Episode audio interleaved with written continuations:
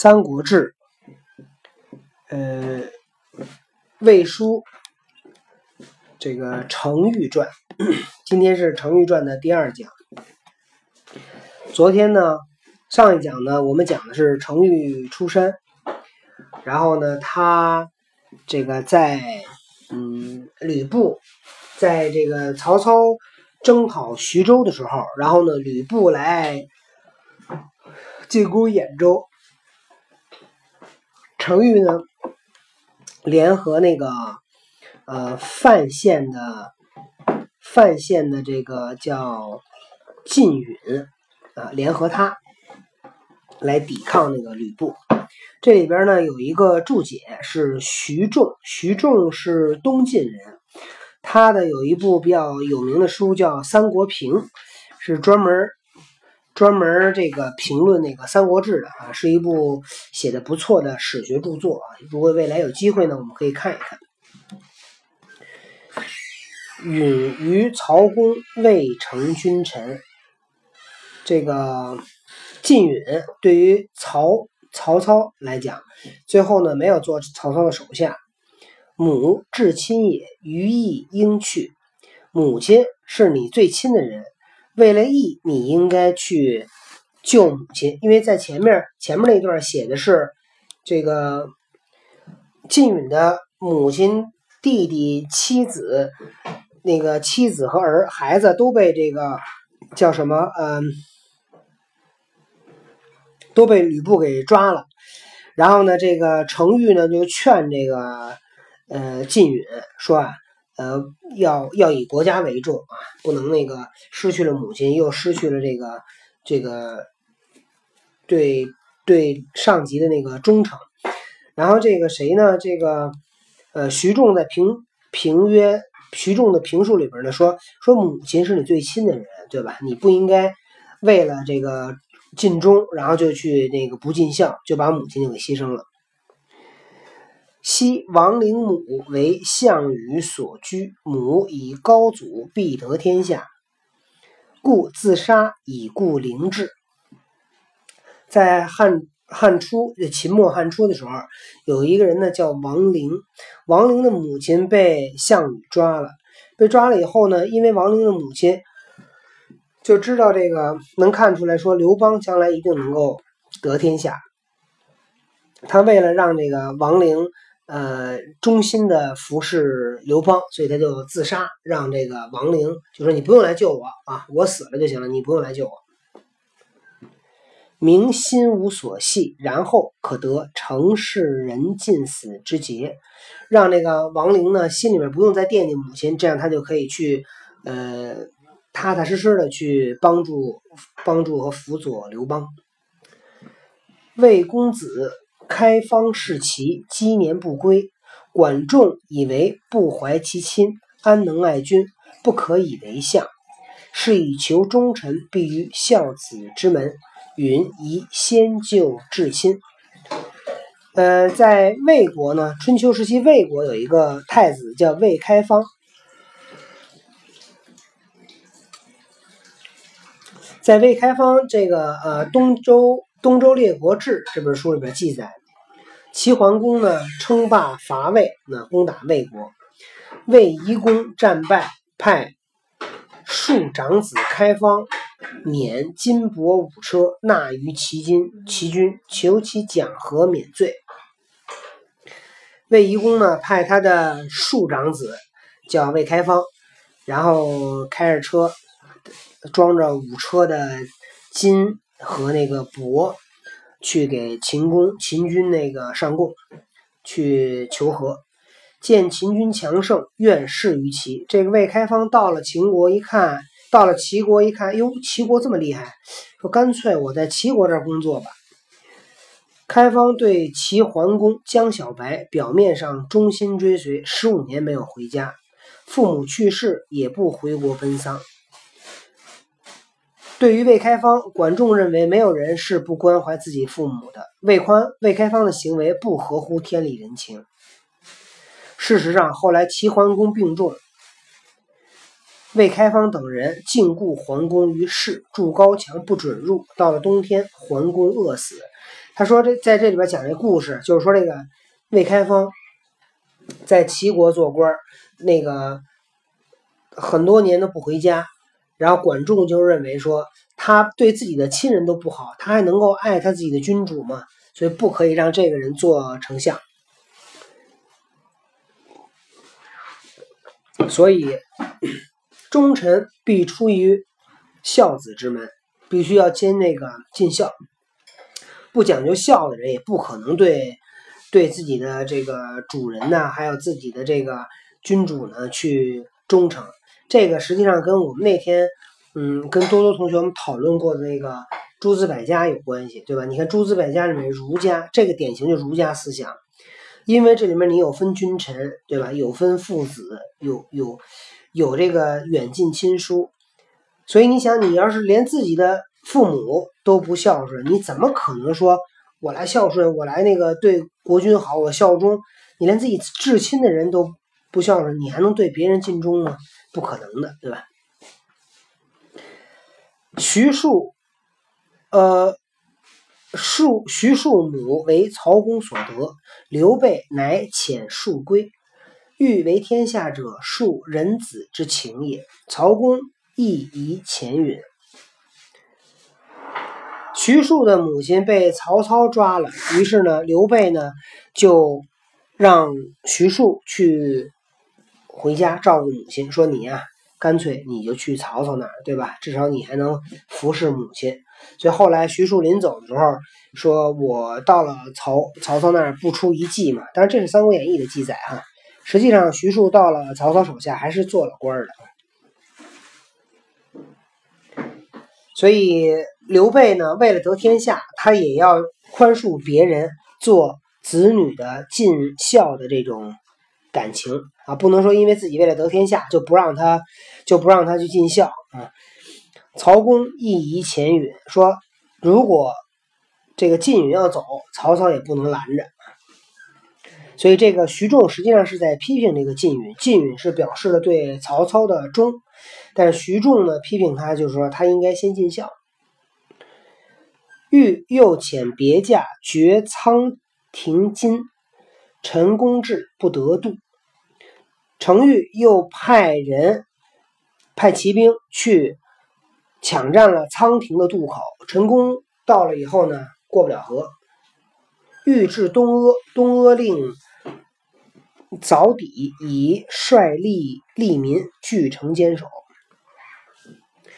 程昱到了东阿啊，昨天呢，我们有提到这个有三个城，一个是鄄城，一个是范县，一个是东阿。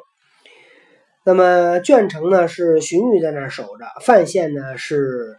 晋允，然后程昱呢又赶到东阿啊，因为当时这个呃荀彧派程昱说你去赶紧联合那个范县和东阿，那么程昱呢先路过范县见了晋允，然后又到了东阿东阿县，东阿县呢这个县令叫早底，率领这个底下的官员和人民在城上坚守。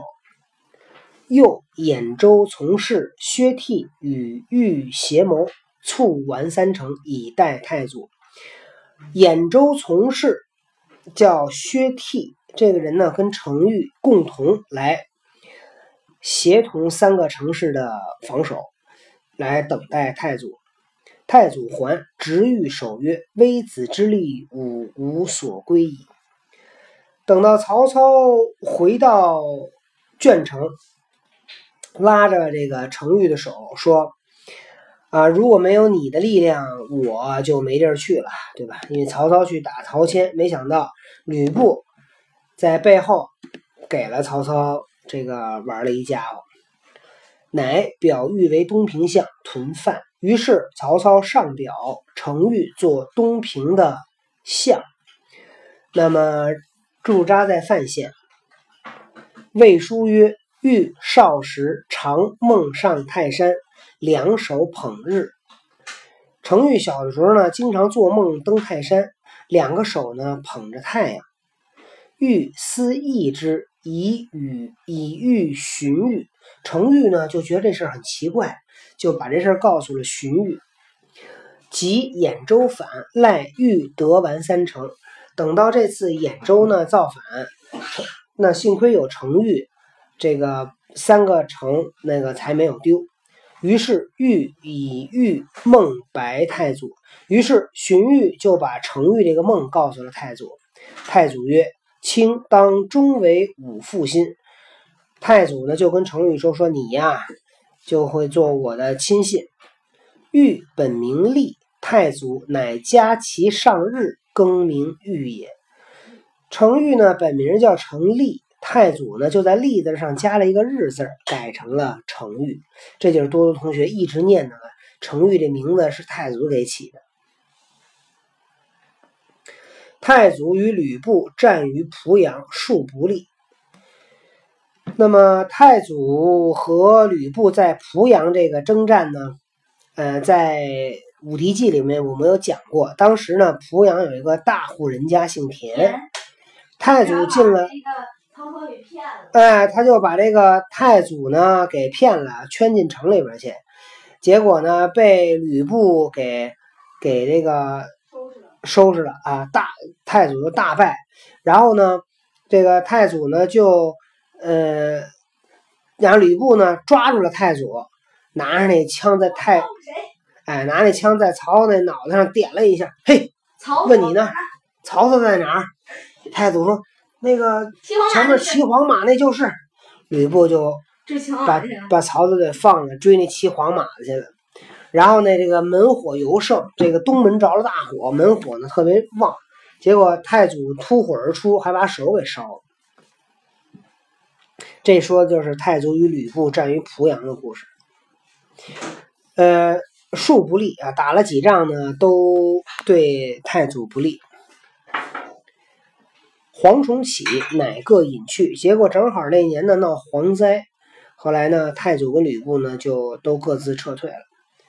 于是袁绍使人说太祖联合，欲使太祖迁家居业。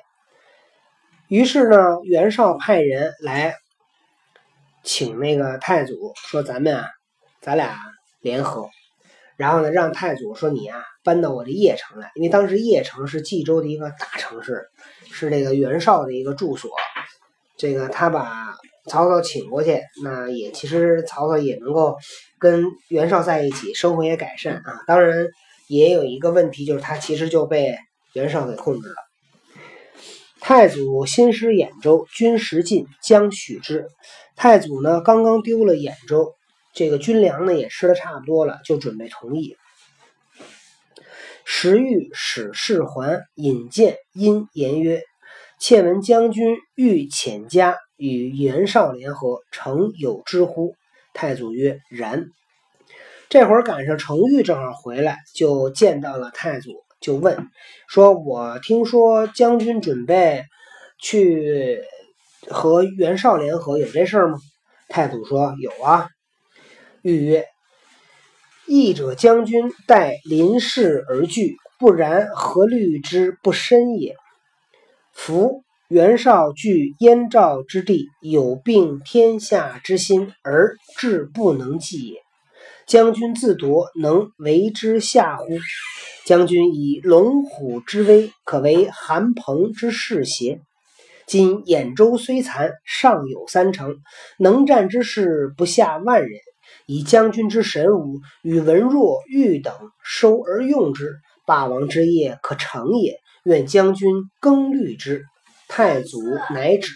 啊，三思啊。对，这个程昱听说太祖准备去投靠袁绍，就跟袁就跟太祖说：“说我呀，觉得将军您是碰上事儿害怕，要不然你怎么能够这个事儿就考虑的这么简单，就要去处理呢？”扶袁绍据燕赵之地，这袁绍占着燕和赵这个地方，有并天下之心，他准备要吞并天下，而智不能济也。但是他的智谋呢，做不到这一点。将军自夺，能为之下乎？将军你自己想想，你能做他的下属吗？将军以龙虎之威，可为韩彭之士邪？将军你有龙虎的威风，你就应该做韩信和彭越的事儿啊。你不能做吗？今兖州虽残，尚有三城。今天兖州虽然被打残了，但是咱还有三个城啊。能战之士不下万人，以将军之神武与文若玉等霸王之业，收而用之，霸王之业可成也。说凭着将军您的神武，文若就是荀彧，还有荀彧、程昱等，你把我们收收拢来，这个去使用，那么霸王之业是可以建立的。愿将军更虑之，更就是更替，对吧？将军你呀，再想想。太祖。乃止太祖这人啊，为什么能成大事啊？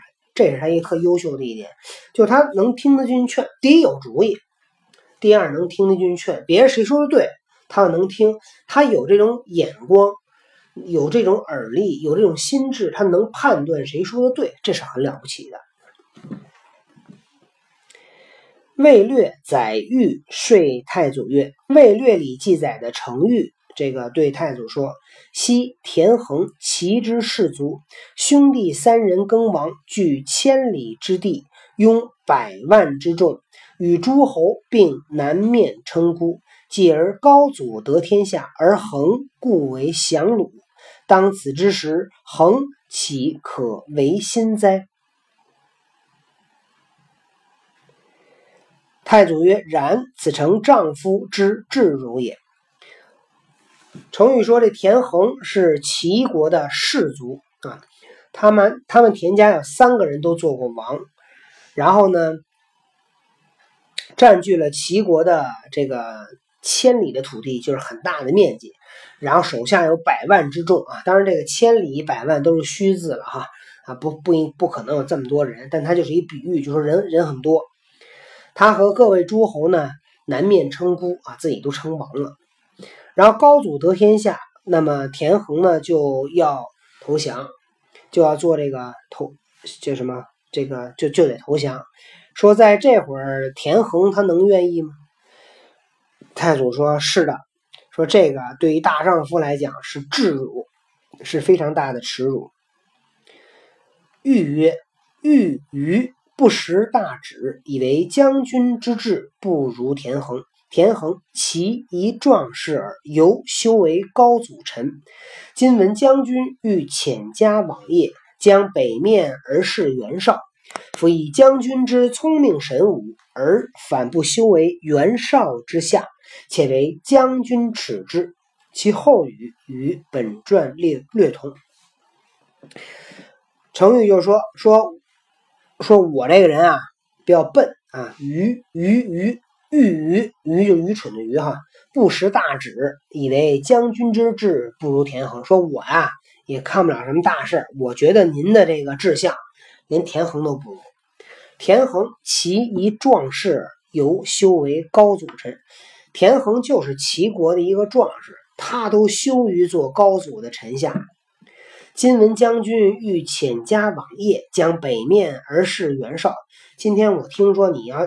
带一家子要去邺城，要去向袁绍称臣。夫以将军之聪明神武，而反不修为袁绍之下，且为将军耻之。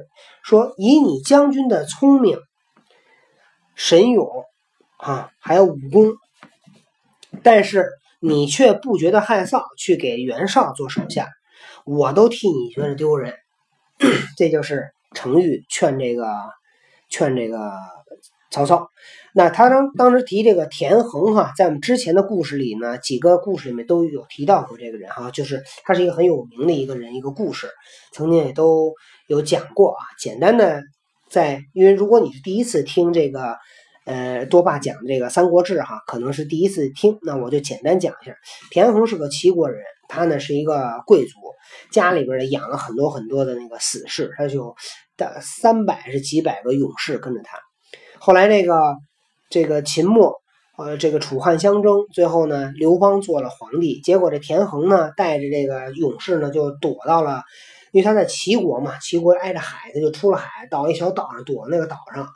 最后这个刘邦呢，就派人说要见这个田横，因为当时就是你想，他田横带着那几百人在岛上也也不可能活多久啊，就说我要见见田横。结果这田横呢就没办法，就来见这个刘邦。但是田横走在半道上呢，就觉得说不行，说我跟刘邦过去都一样，对吧？我们都是一些诸侯王，怎么最后他当了皇帝，我要给他当那个部下呢？他就不干，就半道就自杀了，把自己的他说，既然皇帝想见我，哎，就把这头给送过去就可以了，就把头头送到了那个刘邦的地方。刘邦一看，哇，这个果然是壮士哈，然后也非常敬佩他。结果。更让人感动的事情在后面，多多记得吗？还有什么事更感动？啊？哎，田横死的消息传回到了那个岛上以后，怎么样？三百壮士全部自杀。这些这几个这些壮士就是田横的门客，一直跟随田横。听说自己的主人死了，三百人。没有人投降，全部都自杀了啊！所以这个也是在历史上一个非常非常有名的故事啊。这个田横还有他手下的那些门客和壮士，所以在所以在这里面，程昱呢就以田横的这个故事来教育曹操，说：“你看人田横就是一个齐国的一个壮士，都修为高祖臣，半道都自杀了。说您这一个一个将军，怎么可能就去？”向那个袁绍投降呢，袁绍也现在还没成事呢，就是跟您是一样的呀。曹操一听，对呀，我怎么能跟袁绍呢？好，程昱听你的，你说的对。好，今天的故事我们讲到这里，再见。